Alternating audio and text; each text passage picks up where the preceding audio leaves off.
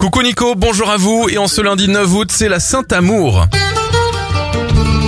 On débute notre éphéméride en Italie avec le début de la construction de la tour de Pise en 1173.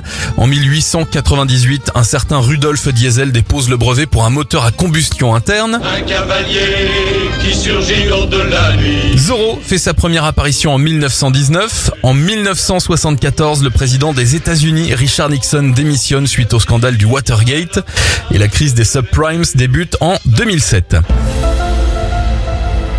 Scully, Dix-Files, Gillian Anderson à 53 ans, 64 pour Mélanie Griffith, 45 pour Audrey Tautou. A Dios le pido chanteur Juanes souffle ses 49 bougies. Je vous souhaite un bon lundi.